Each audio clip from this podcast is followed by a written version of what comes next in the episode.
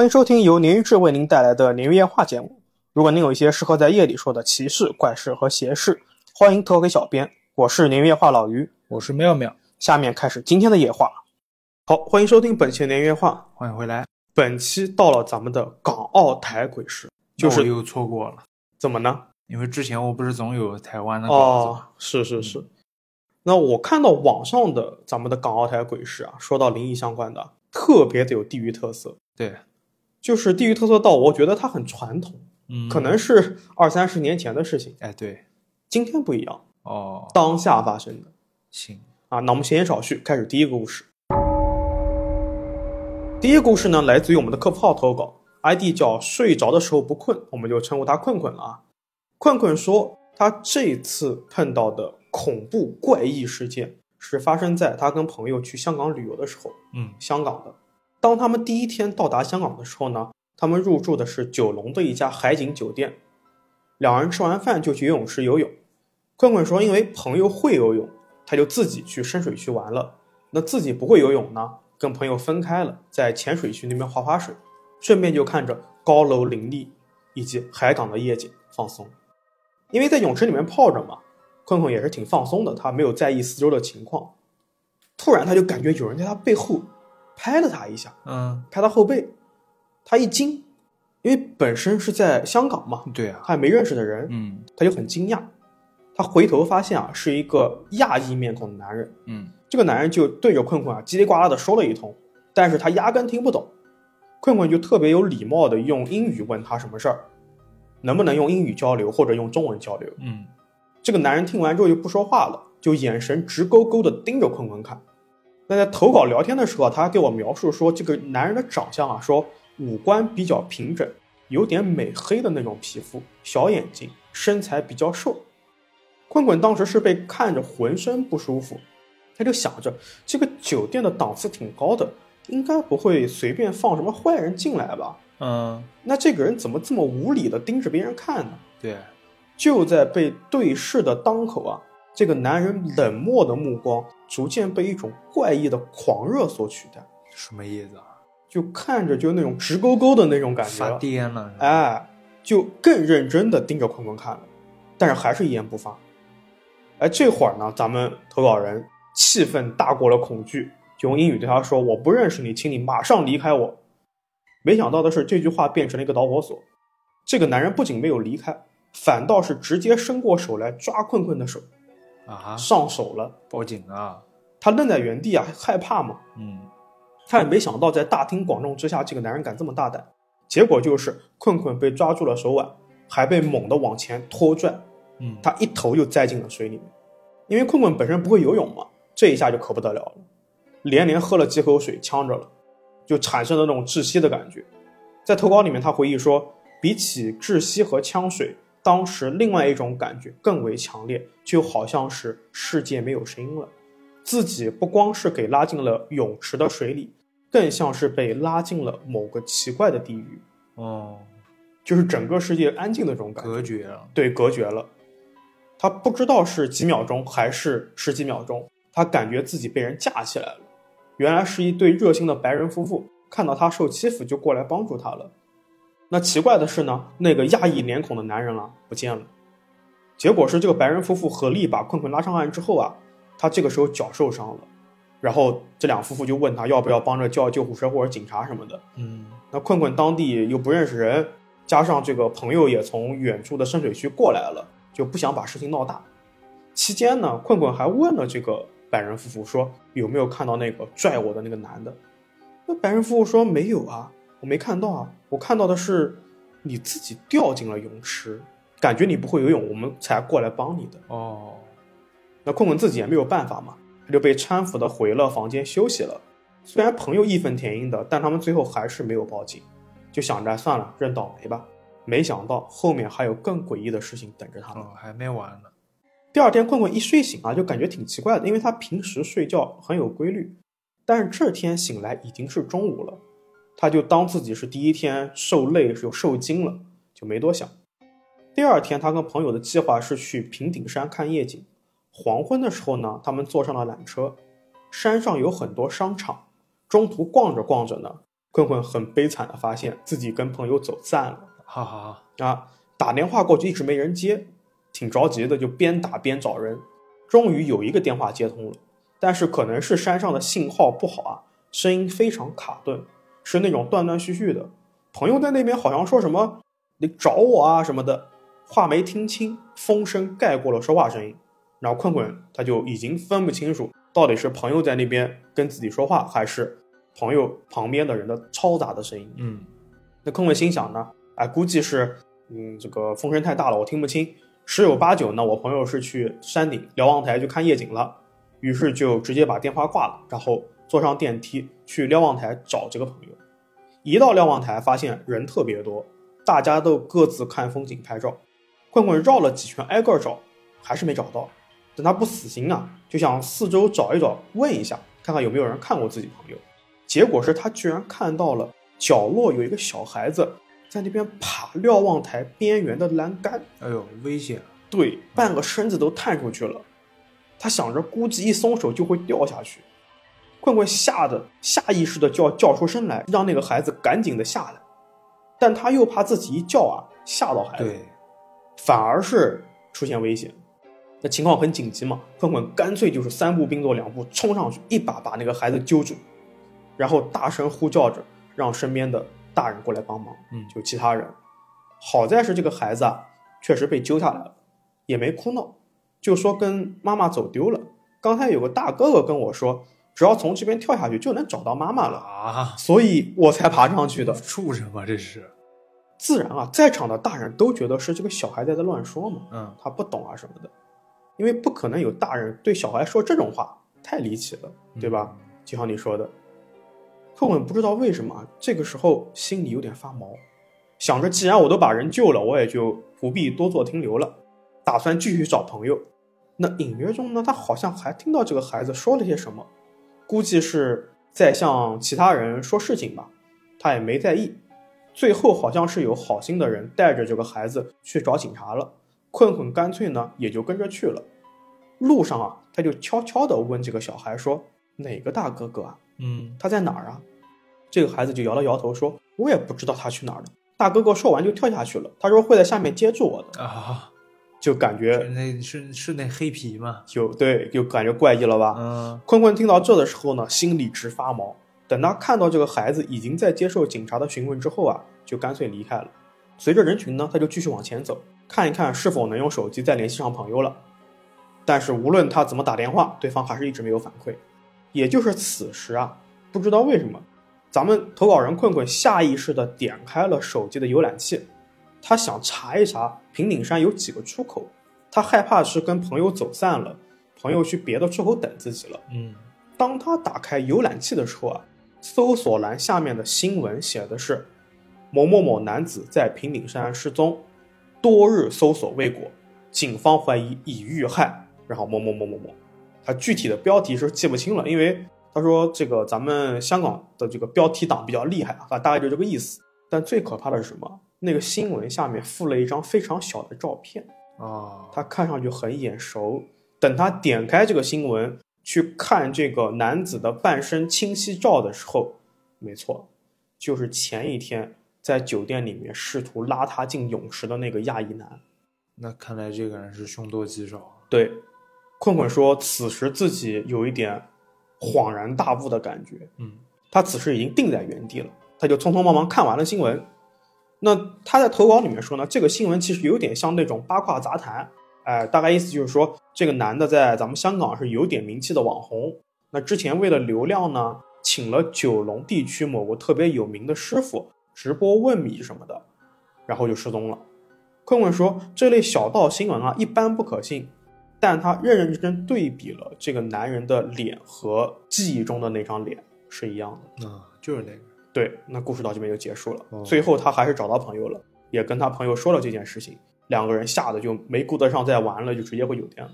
那这网红还挺调皮，到处害人是吧？我感觉可能是给我感觉是这个网红可能因为某些原因遇害，嗯，然后他不知道什么原因在酒店出现了，然后又在平顶山出现了。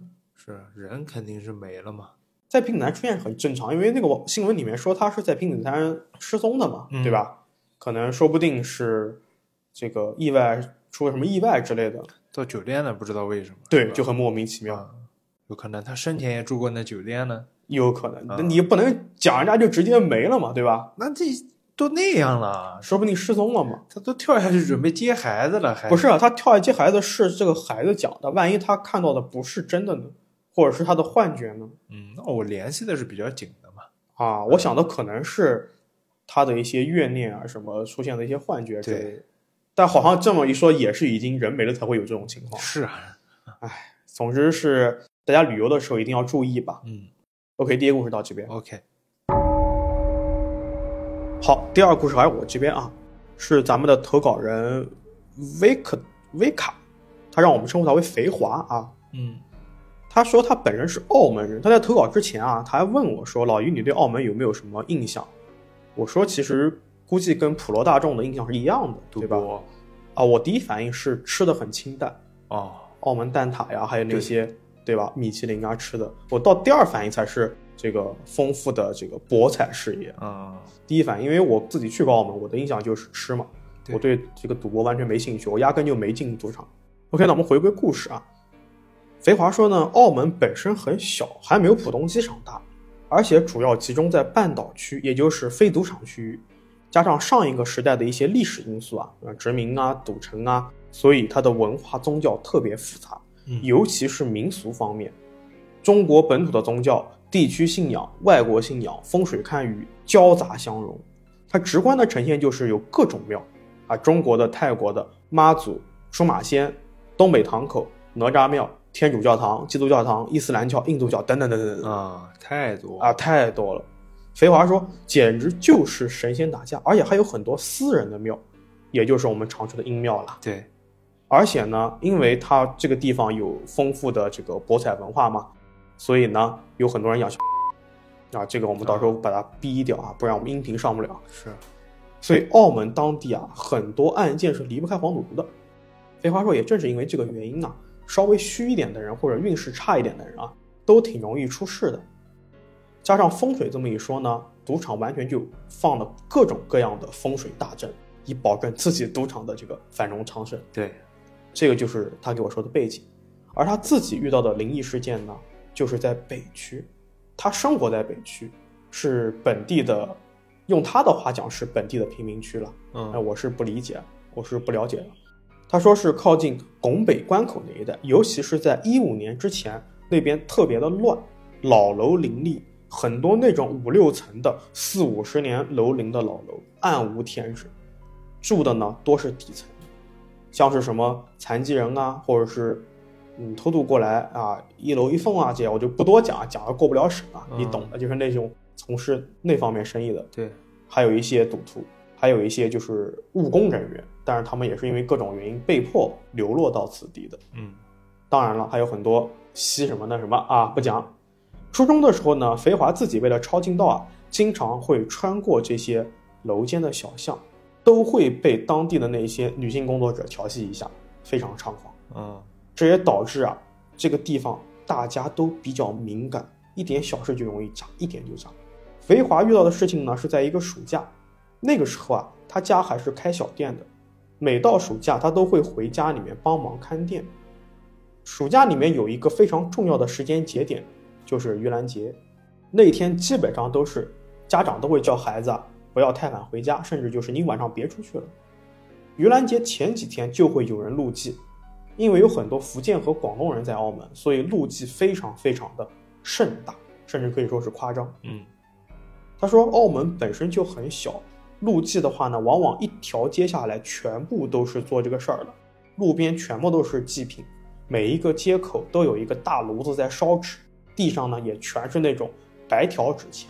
哦他这里还给我发了几张图让我看一下，就真的感觉是全程在烧纸的感觉，而且它不是我们这种路边一个小摊，它整个很浩大。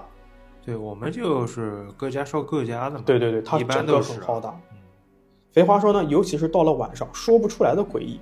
也就是盂兰节那几天啊，他中午在店里面休息，忽然就砰的一声巨响，在附近，他感觉都是那种爆炸的声音，特别大的一声。一开始他以为是高空坠物，可能是有人把什么电冰箱扔下来了。啊，那是那还不太可能吧？可能在他们那个年代的这个区域里面，不是少见的事情。哦，太狂了。所以他一开始很，也不能说很淡定吧，没当回事儿。他说，因为附近是老楼有高层嘛，这类事情呢也发生过。然后没多久，什么消防啊、急救啊、警车啊就开过来了，刚好就在他旁边，他就出店看了一下到底怎么回事儿。原来是有人跳楼了，嗯，是在楼中心的那个地方跳下去的。那怎么那么大动静？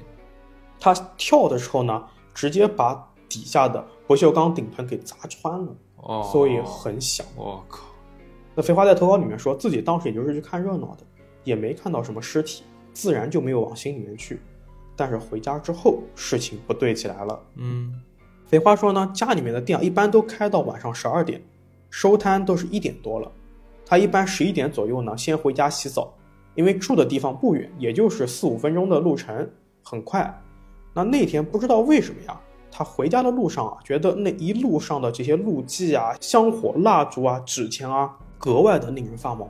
嗯，据肥华的形容说，他心里面的那种恐惧感啊，呈指数级别的不停的增长，以前是都没有过的。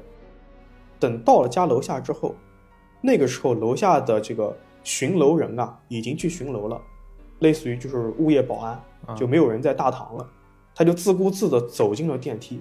一进电梯之后，这种恐怖感、这种害怕感，爆炸的产生了。嗯，他直接汗毛炸裂，没有任何理由的害怕、恐惧和心里面发寒。我觉得他啥也没看见。对他就是莫名其妙的感觉到这种。哦，那废话自己不敢多磨蹭啊，一路直达自己的楼层，回到家里面，把门锁上，这种奇怪的恐惧感才逐渐消失。他说，可能是家里面常年供奉着一些佛像、符咒的原因。本来他以为这个就是盂兰节的原因，这个事情到这儿啊也就结束了，等着正常洗漱，准备睡觉了。嗯，结果到了夜里面，哎，事情出来了。在投稿里面说呢，澳门的房子很小，自己家有五十多平，房间里面放了一个木质的双层床，上床用来放杂物跟衣服。那床的旁边呢，有一个大概三十厘米左右的过道，过道旁呢连着两个书桌，床铺是贴着墙壁放置的。肥华自己比较习惯面对通道那一侧睡觉，嗯，就是脸对着通道，背对着墙。他说这样觉得有安全感。哦，这背后背后有东西。对，背后有一面墙嘛，他就觉得有安全感。这不就也符合了我们经常听到的一些风水学上面说，就是你不能三面都对着墙，对吧？哦我们还聊过这个事情的。你的床是这样的，我的床更是这样子。对，当天晚上呢，他也是这种睡姿。肥娃说自己平时睡觉的时候会开个夜灯啊，客厅里面的大灯是一直等到父母回家之后才会关掉的，估计也就是凌晨三点钟左右，父母收摊回来了，也就睡了。他就感觉啊，有人在脖子边吹气，嗯，直接把他从熟睡中给吹醒了。哦吼，他说，因为暑假嘛，厦门那边特别热，都要开冷气的，而且他自己又有点虚，开冷气是要穿长袖长裤的，所以这阵吹气显得格外明显。这个时候呢，他就立马坐了起来，他才发现小夜灯不知道什么时候关掉了，他就直接去了这个房间开大灯。灯亮之后呢，四周如常，没有什么异样啊，因为他本身睡的是双床嘛，上面一个，下面一个床嘛，对吧？就类似于那种上下铺的感觉。他下床还是比较暗的，飞花坐了一会儿呢，哎，困意又上来了，他就没有深究，把灯关上准备睡觉了。但他这次心里面有一点准备，他也没有侧卧了，他就平躺着。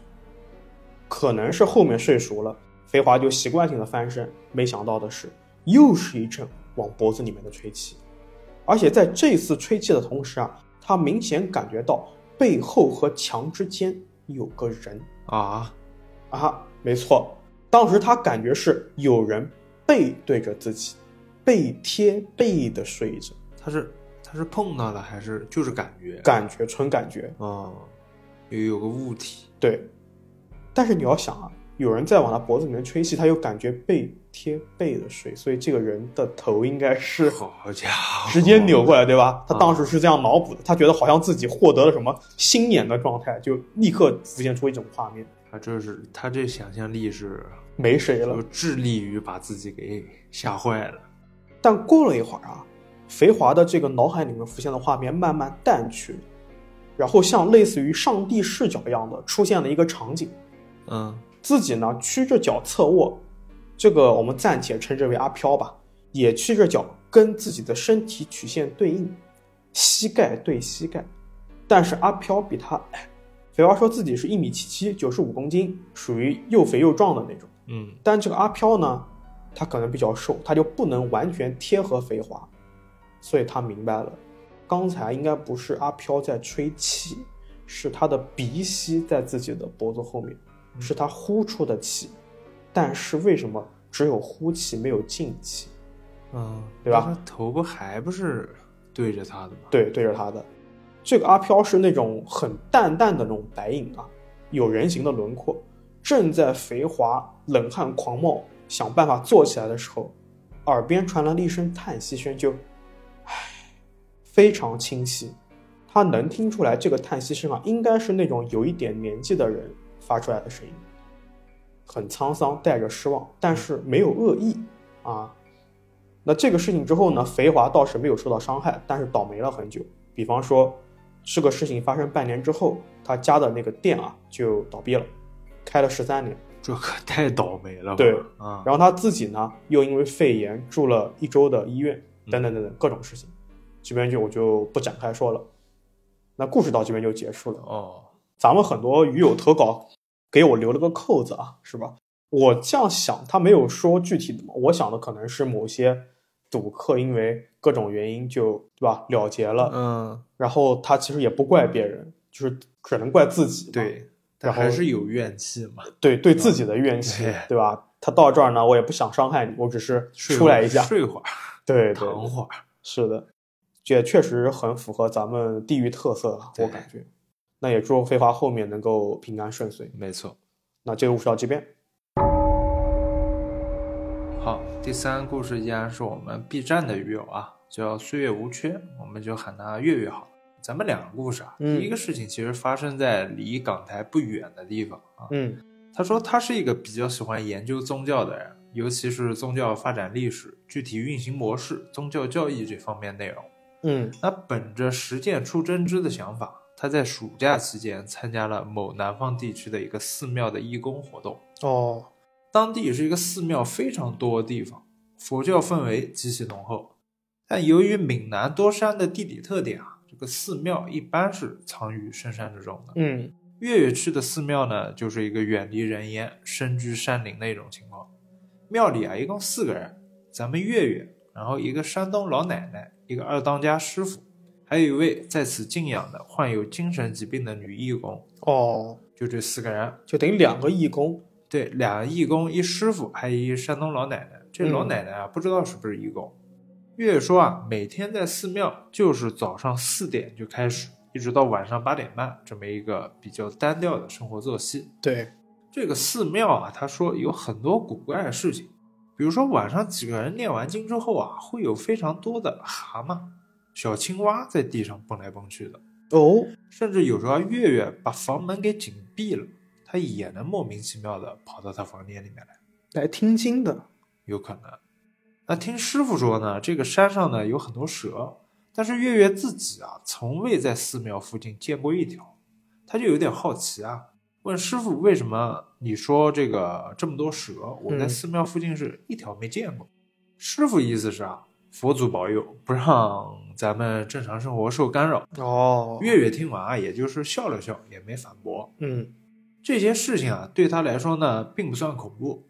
那真正恐怖的事情是在某天雨夜，七月份啊，当地受台风影响，多雨且闷热。月月身为一个北方人啊，非常不适应。寺庙条件呢也很简陋，只有电风扇啊能让他勉强在闷热的环境中入眠。嗯那那天凌晨大概十二点左右，庙里面呢两只小狗开始狂吠不止，不仅狗叫啊，还掺杂了几声猫叫。月这里补充说啊，奇怪的是，这间寺庙小狗晚上之前从来没叫过，而且啊，自己从来寺庙到离开这段时间没有见过一只猫。外面呢还在电闪雷鸣，月月本来没当回事，以为是小狗只是害怕打雷嘛，嗯又因为一天比较累，就昏睡过去了。但过了没几分钟啊，他突然听见有人在有规律的敲自己的门，哦，大概就是咚咚咚这个频率就是有规律的敲。啊，肯定是人了。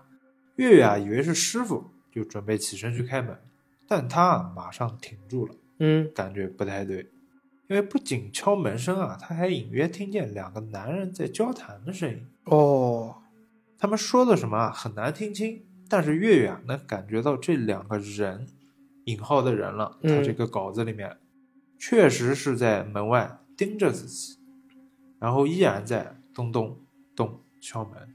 月月是又害怕又惊恐，先是大叫了一声“谁呀、啊？”敲门声停了，但过了一会儿啊，又开始敲了起来，而且频率是越敲越快。他呢也是赶紧打开手机，戴上耳机，准备逃避这个声音，哦躲起来了。就是掩耳盗铃的感觉。嘴里面开始念“南无阿弥陀佛嗯，”。渐渐的，由于害怕，月月昏睡过去。第二天是初一还是十五，他有些记不清楚了。按照仪式是要去供奉先师的地方上供的。嗯，那天呢，月月便是负责在那边念经、整理东西。但偶然间啊，他看见了一个不该在当地寺庙出现的牌位，那是一个蟒仙的牌位。哦，月月就十分好奇啊，他就问师傅去了，说、嗯，为什么咱们寺庙会供蟒仙啊？，对啊，他们南方嘛。是的。师傅告诉他，原先这个庙里面大师傅去吉林给别人看事情，那个人身上的仙家背不住了。当时大师傅去了也没有什么办法，已经晚了。那个男人最后还是被仙家给折腾死了。我去，那大师傅啊是比较慈悲，为了不让这个仙家继续害那个男人的妻儿，嗯，就把他给请回自己的寺庙里面来吃香火。难怪。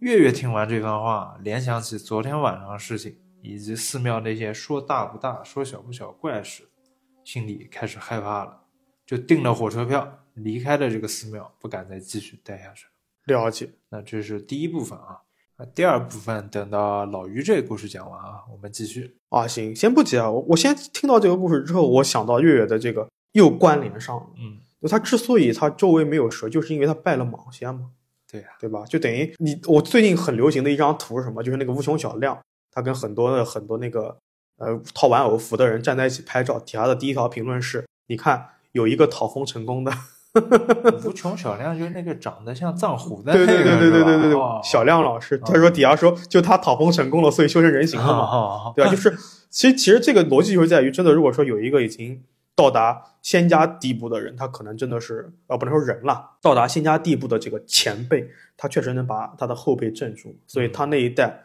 你闽南啊，你怎么可能没蛇那？又是山里面，对呀、对吧？我觉得这个就套上了。这故事就是在闽南地区的仙家啊，对嗯，像当时我们，你别说闽南，我们去武夷山玩，就有蛇过马路，嗯，一堆蛇过马路，我们车停在那边等，哦，对，贼可怕。那蛇还是不怎么通人性吧？我就说普通的蛇啊，冷血动物的话，应该都不怎么通人性吧、OK OK，行，那我们听下一个故事。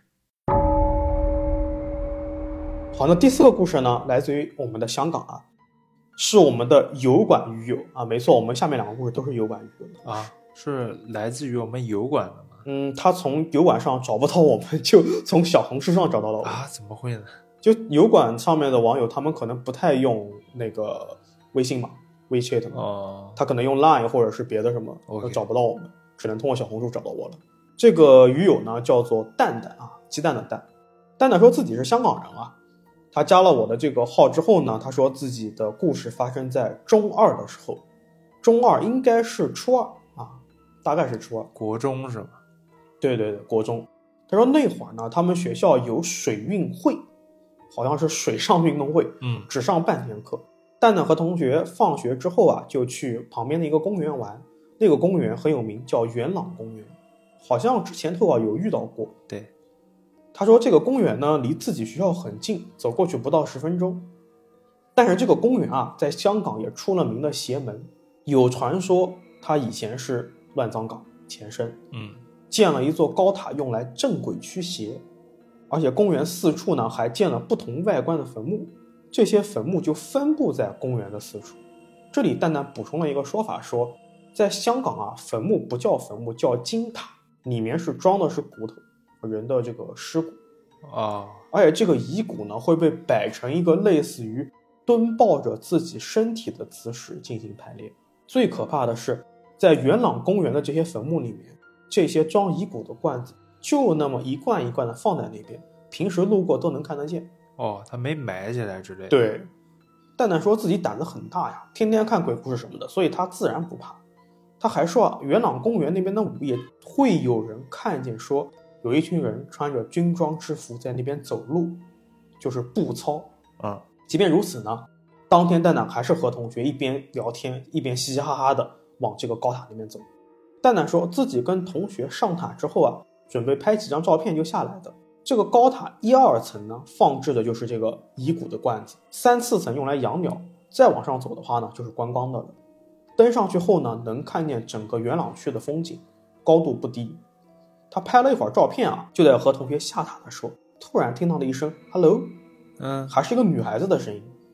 刚听到的时候啊，蛋蛋以为是鸟叫呢。他说可能有一些鹦鹉什么的会去吃东西，学着人说话，对，所以他也没在意，也没理。就在这个时候，一阵冷风吹过，本来是热的都是穿短袖的天气，他直接打了个哆嗦，并且伴随着这个哆嗦，又一声 “hello” 出现了。嗯，蛋蛋和同学吓得当下就跑掉了。等他们回家翻看在公园拍的照片的时候，发现了有一张是同学的背景照。关键是他们记得很清楚啊，绝对没有拍这张照片，他们拍的全是正脸。对，蛋蛋就觉得这个事情可能有点邪，干脆就把这个照片给删了。也就是这个事情，导致他后来每次路经元朗公园的时候都挺害怕的，要快步的跑过去。而且在投稿的时候啊，蛋蛋还补充说，也就是前一段时间和朋友一起聊天，这个朋友说自己妈妈在公园的时候啊，目睹了一个清洁阿姨打开这个公园里面残疾厕所的门，有一个人在里面上吊了。啊，就亲眼看到的。蛋蛋说，虽然说是目前经济不太好，港人的压力也很大，但是这种自杀事件，而且还是发生在元朗公园的，确实把大家都吓到了。对的，这清洁工做了什么孽啊？要看这是的种东西。然而事情还没有结束，到了中三，有一个同学给蛋蛋说了一件事情，让蛋蛋关于元朗公园死掉的记忆又活过来了。那我们先称这个同学是 C 啊，他说自己那个时候大概五六岁的样子，跟家人去泰国旅游，独自一人在泳池游泳的时候呢，感觉被什么拉住了脚，差点就溺水了。哦，所幸是这个救生员发现及时，把他给救上来了。第二天呢，C 就和家人去泰国当地的市集，看到了毛蛋。毛蛋是啥毛蛋就是汪鸡蛋，啊？东北那边都叫毛蛋，北方都叫毛蛋，啊，我以为只有南京吃这东西，很多地区都吃是吗？啊。对，这个 C 说呢，自己之前是没见过的，也不了解什么叫毛蛋。蛋蛋补充说，毛蛋这个东西，他在香港十九年都没有见过。然后这个 C 啊，就莫名其妙的指着这个毛蛋，用广东话给家里面人介绍什么是毛蛋。嗯，甚至一五一十把这个毛蛋的制作过程都给说了出来，家人全部给震惊住了，就感觉被附体了的感觉。结果就是回到香港之后啊，C 就开始发高烧了，看了好久的医生都没有用。有一天回家呢，回到外公家，他们是做这个家庭聚会啊，外公一见面就说小 C 不对劲。嗯，C 给蛋蛋说啊，自己外公是做那种生意的，具体称呼啊他也不知道。是什么生意啊，就是香港以前下葬都是棺材下土，这都是土葬，不烧的，嗯，没有这个火葬的这个习俗。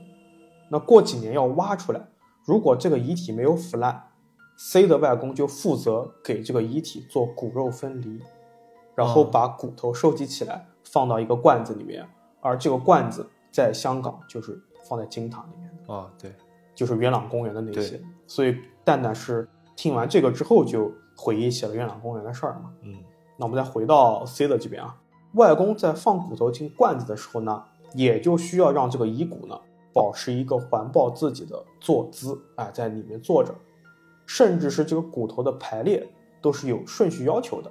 外公的意思就是说，小 C 在泰国被阿飘盯上了，他就做了一套操作，才让小 C 恢复过来。嗯，丹南一开始还听得津津有味的，但随着这个金塔和遗骨这些词的说出啊，他顿时就想到了自己在元朗公园的遭遇了，又不寒而栗的起了一身鸡皮疙瘩。他就直接把这个 C 推开就回家了，就说我不聊了啊。嗯，这次呢，蛋蛋回家特意避开了元朗公园，还走了一条平时不怎么走的路。他觉得今天不适合路过那个公园，他绕了一大圈，回到家的时候已经精疲力尽了。蛋蛋闷头进楼道的时候啊，刚坐上电梯，就发现，哎，这个电梯怎么有点陌生啊？嗯，蛋蛋在投稿里面说，香港大部分都是老楼，电梯是又破又旧，但他因为每天都坐，所以格外熟悉。今天这个电梯啊，明显不对。他想，难道是电梯坏了，有人来修？那也不对呀，哪有人修完还把电梯做旧的？那据他的上上错楼了。哎，对，据他的描述说啊，他此时所处的电梯啊，比他平时坐的电梯看上去更破旧，连这个楼层按键啊都磨损的看不清楚了。蛋蛋此时就准备等这个电梯只要停了就立刻出去，哪怕走下楼都行，因为他产生了强烈的不安感。但奇怪的是，这个电梯一直在缓慢的运行，压根没有开门的迹象。啊，蛋蛋有点着急了，他就一口气把电梯所有的楼层按键都给按了，心想着。赶紧停吧，赶紧停吧！没想到的是，这个电梯还是运行了至少二十秒，才产生了隐隐的失踪感。嗯，蛋蛋就心里面告诉自己：“哎呦，停了，停了，停了！赶紧开门，赶紧开门！”电梯的门缓慢的打开了。哦，还好是开了，度秒如年啊！嗯，然后让蛋蛋意想不到的事情出现了，头皮发麻，因为打开电梯门之后是一面红砖的墙。蛋蛋直接给吓傻了，他说自己根本就是就不敢动了，就疯狂的按这个关门键。那这个老电梯似乎跟他作对一样，缓缓的把门关上，要多慢有多慢。还好呢，在下一次停下来之后啊，蛋蛋哎门一开，他发现是一个正常的一个楼梯走道了，他就冲出去了，发现是七层，他也不敢坐电梯了，就从楼梯间下了楼。等他气喘吁吁的冲出楼道，才发现自己是走错大厦了，自己住的大厦呢在隔壁。哦，对。那故事到这边就结束了，还好是也没有发生什么怪事儿，也比较能合理化。最后一段也太吓人了，我靠！对对对，嗯，最后一段应该我觉得是确实蛋蛋碰到了什么事儿，但是还比较能合理化了，他自己被自己吓到了。那你经历那种事情之后，脑子里面一直想着这事儿，对对对，就算是真走错楼了，他就是真走错楼了嘛，然后遇到这种情况也真挺吓人的哦。对，合理的、合理合法的心理暗示，可以这么讲。那我们也祝蛋蛋后面的日子平安顺遂。没错。好，那这个故事到这边。好，我们接着月月的投稿第二部分啊。嗯，第二部分呢是关于他姥姥的故事。月月说，他和他姥姥感情啊非常要好。姥姥呢，当年因为脑血栓住进了 ICU，将近一周左右昏迷不醒，命悬一线。据姥姥之后说啊，她昏迷的时候一直在想，还没有看到咱们月月考上大学，她不能离开哦。凭着这股意念呢，姥姥被救了回来，坚持住了。哎，那姥姥在今年除夕因为口罩原因离世了。嗯，月月说，她对姥姥的去世实际上早有预兆。去年秋天，她在学校时候就频繁的做各种各样的梦，内容就是自己的姥姥去世了。于是，在寒假来临之际啊，月月是直接住进了姥姥家里面，每天照看她，照顾她，不放心嘛，很孝顺。嗯，有一天，姥姥突然对月月说：“她要死了，活不了多久了。”那月月听完之后，心里自然是很不是滋味啊。嗯，十二月二十七日，姥姥摔了一跤，卧床期间啊，莫名其妙就染上了口罩，那呼吸很困难，就住进了 ICU。第一部分咱们也说了，月月对宗教方面是颇有见解的。对于是，当时自己就给起了一卦，具体卦象他已经记不太清了，大概意思就是姥姥病情不容乐观。嗯，而且那年月月和他的哥哥姐姐八字中的大运都有匹马和带孝，自己呢也不知道这是巧合还是命中注定。但出人意料的是啊，姥姥的病情居然有所好转了。那是直接是从 ICU 转到了疗养医院。大年三十那天，月月和哥哥姐姐一起去看了姥姥。姥姥面容是比较憔悴的，甚至可以说是奄奄一息。她看到月月那一刻，好像是解脱了一样。哦，午夜时分，在一声声鞭炮声中离开了。嗯，妈妈说啊，可能是她看见几个孩子都很好，放心了，对，就离开了。月月说，头七那天晚上，他们都会给姥姥上供，就是准备吃的，然后点香、放筷子之类的。自己每天在吃饭的时候，还会给姥姥念蒙山施食仪。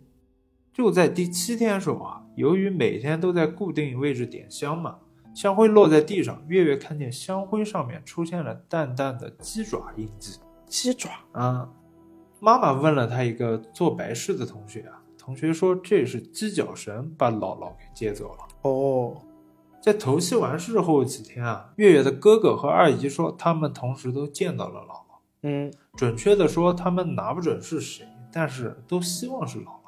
对，哥哥说他起夜时候看见一个白白胖胖、肚子很大的影子在他房门口盯着他。月月说他哥是个特警啊，人高马大，并不怕这些有的没的。嗯，起身就问了声：“是老了吗？”那个影子就消失了。而二姨啊那边是做梦梦见，和哥哥描述几乎是一样的，也是一个白白胖胖、有着大肚子的人影。在梦里面远远的看着他，也不说话。月月说他们家呢没有发生类似的事情，可能是因为父亲是军人，家里呢还有一些父亲为了筹办博物馆而暂存的一批抗日时期的刺刀和军刀啊，杀气比较重，对，所以才没来他们家。是的，妈妈后来跟月月讲啊，在姥姥当年脑出血的时候，他们就有去找一个很有名的出马奶奶。妈妈和大姨啊，就给姥姥算了一卦。当时那个出马奶奶就算出来了，其实一六年的时候，姥姥已经大限到了。让妈妈和大姨啊别强求，但是他们找那个出马奶奶给姥姥延了七年寿命啊，还有这个操作啊？那正好也是到了今年二三年嘛，一六加一六加七嘛。具体什么方法，妈妈没深说。出马奶奶的意思是啊，姥姥这个人有德有能，造福百姓。也不是所有人，任何一个人都可以做这个操作的哦。月月说，那个白白胖胖、肚子很大的影子啊，可能就是姥姥。嗯，而且他好像明白了，这个延寿啊，可能是有代价的。肯定的。自从姥姥去世之后啊，月月每逢过节都能见到姥姥和姥爷两人。嗯，重阳节当天那个梦啊，自己记得非常清楚。他和姥姥在原先老房子里面，外边是一片漆黑。姥姥在梦里啊还能走路，他们看见厨房里面有人做饭，月月啊就和姥姥走过去看，发现啊燃气灶是开着的，有个黄黑相间的黄鼠狼在炒菜。哦，姥姥突然对月月说啊，说她肚子疼。月月这里补充说啊，姥姥去世时候啊还查出了有结肠癌啊。然后突然，姥姥肚子里面窜出了七只黄鼠狼。我去，是梦的内容啊！我知道，我知道，都是那种黄黑相间的，不是尸体，就像烟那样在屋顶上飘。姥姥就在喊：“都是他们害死我啊！”后来月月啊就惊醒了，嗯，自己呢知道了这个延寿也是算是有代价的，但是啊他不知道该怎么帮助姥姥，就连着去了极乐寺上了一个月的香。给他每天诵经祈福，希望他能好。了解，嗯，那故事到这边就结束了。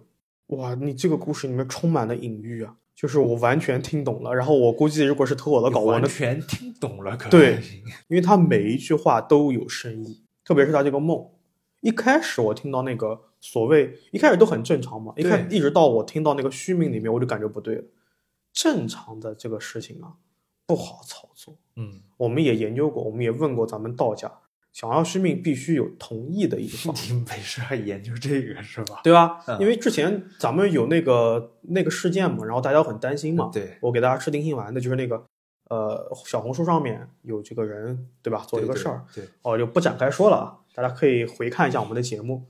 所以我就研究过，有他如果能成功，必定民间啊，必定是有同意的一方，那肯定是有东西的。嗯，紧接着呢，你又说他这个梦，那我感觉就是这个命卡可能是像，它就不是所谓的续命了，但是奢命了。对，它是跟，哎呀，是跟武先生的命，跟胡先生没有想象中的那么叫正向，对，可以这么说吗？而且你跟胡先生命，你可能你死后就要受制、被拘、被当工具人来用啊。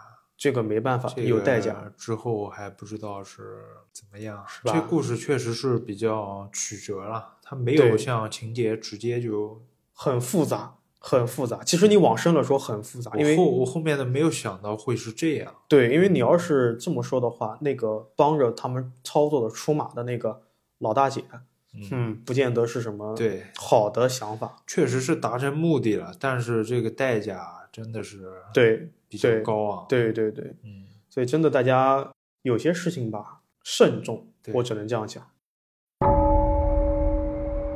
好，今天最后一个故事呢，哎，到了台湾了。我不知道为什么，我不知道可能是稿子看的多，还是说我们做的时间久啊。台湾省和香港省的这个特点啊，我一眼能看出来，就是这个故事，我一下子就能感觉到它是台湾的故事。啊，不知道为什么，很有意思啊。他这个故事呢，跟我刚才说的一样，油管投稿是我们的台湾省的狱友农啊，是个繁体字，就是农民的农的繁体字，我们简称他小农了啊。小农的故事呢，发生在他国中三年级，也就是他十五岁左右，那差不多就是初三嘛。对，你看，香港叫中三，然后台湾叫国三，对吧？嗯国中三年级。他说那一天晚上呢，自己一如既往的熬夜，大概到了凌晨一点还是两点的时候，他看着电视剧呢，终极一班，看着看着呢，肚子饿了，就打算去搞点夜宵了。这电视剧我靠，好有年代感。哦，我还没看过呢看，就是那个好像是飞飞轮海那几个人演的。啊，那时候我还没出生呢啊，我零零后嘛。你放屁吧！我们回到故事啊，这里我们的小农补充呢，他自己家有个小房间，专门用作仓库，里面放了个上下铺的床，嗯上铺放着一些饼干和零食。他这个时候就跑去小房间找吃的。正当他把上半身埋在上铺找吃的时候啊，余光貌似看见有人在门口经过。嗯这个人呢就走进了厨房。小龙说自己跟阿妈，也就是姥姥，还有表弟住在一起。表弟是个叛逆的国一的学生，经常在外面打撞球，或者是和朋友啊鬼混到很晚才回家。嗯所以他第一反应是表弟回来了。开始也没有多想啊，但不免心里面有些怪异，因为表弟这么晚回来，干嘛直接冲进厨房啊，还不开灯？所以他说产生了一种不可言喻的怪异感。想到这里呢，小龙就把头伸进厨房喊了一声：“哎，某某某，你回来了，干嘛不讲？”就是某某某，就是他表弟的名字啊。嗯下一秒啊，有一种站立感无法控制的从小龙的脚底板直冲头顶。他说，就像中午在学校趴着睡午觉，手臂发麻到惊醒的感觉一样。他此时浑身僵硬，几乎动弹不了。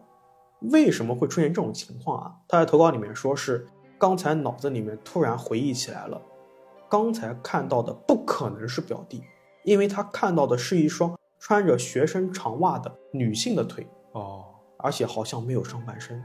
啊哈，没有上半身。对，小龙就用尽全力跑回了客厅。这时呢，阿嬷、爸妈和弟弟都睡着了，表弟也确实没回家。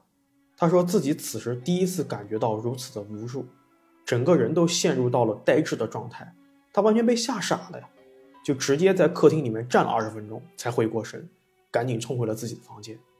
也是因为这件事啊，他后来几年都不敢在晚上去那个仓库的房间了。嗯那之后的几年呢，也没有遇到怪事儿了。小农是在大学时间搬离了老家，到他二十五岁的时候，有一天晚上，他做了一个噩梦。梦里呢，他跟同事们聚集在一个回字形的教学楼，他分辨出这个是他们大学当年啊大学里面最新的一栋楼了。这个梦里啊，他跟同事靠着铁栏杆聊天，聊着聊着，小龙不知道为什么莫名的把头抬起来往上看。那目光所及之处，正好是对面的楼上。他看到一个打扫卫生的阿姨推着清洁车拉开了一个女厕所的门。当阿姨拉开这个门之后啊，就瘫倒在地上。那原本被阿姨挡住的厕所门突然敞开了，小龙看见有一个上吊的女生，双腿晃啊晃，这意思总是迫害清洁工的，为啥呀？就真的是容易遇到。啊、而且这个女生啊，上吊的女生啊，上半身被门楣挡住了，下半身穿着女性的学生袜，小龙给吓醒了，哦，就是那个困扰他十多年的鬼对，啊！他就赶紧打开了脸书跟谷歌，尝试去查询。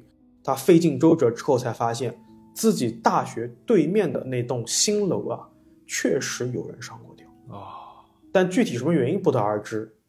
但困扰他十年的这个谜题，在梦里面被解开。嗯，那投稿到这边就结束了。我靠，确实很有，我不知道为什么，可能我看这个稿子，他不讲是台湾的，我有感觉哦是啊台湾的，我不知道为什么。就一种这种气息扑面而来，哦而且我觉得这个事情前后呼应的非常的惊悚，在我看来，就是你小时候碰到的这种事情，你长大之后终于发现原委了，会比我贴脸给我开大让我更恐怖。他为啥上完吊之后没有上半身呢？他是被挡住了，哦，是挡着哎，他被挡住了，哦，只是没，我以为是就只有一双腿跑过去。不他在小农当时家里面出现的是真的只有一双哎，腿。对啊，我就是这意思啊。为什么他上吊的时候，我觉得是这样子的，就是因为小农在后来没有看到他的上半身，所以映射到他现实中的也只有他下半身。哦，如果说你看到全部的话，那映射到他现实中的可能就是全部了。靠，只是这个逻辑反过来，有没有发现？嗯对，他是十五岁看到的这个，但是他是在先有果，这对先有嗯果，但他可能是到十八甚至二十多岁大学里面才有可能到了这个上吊的这个地点，路过或者是经过啊什么的。对，因果反过来了。太厉害了，这个。那我们也祝咱们小农不应该说祝咱们脸书的鱼友平安顺遂，哦，行升华了吧，OK，？OK，那今天的故事到这边，感谢您对年夜话的支持和关注。一样的，如果有适合在夜里说的奇事、怪事和邪事，欢迎给我们投稿。任何一个可以联系到我们的平台都能发来投稿。拜拜。拜拜。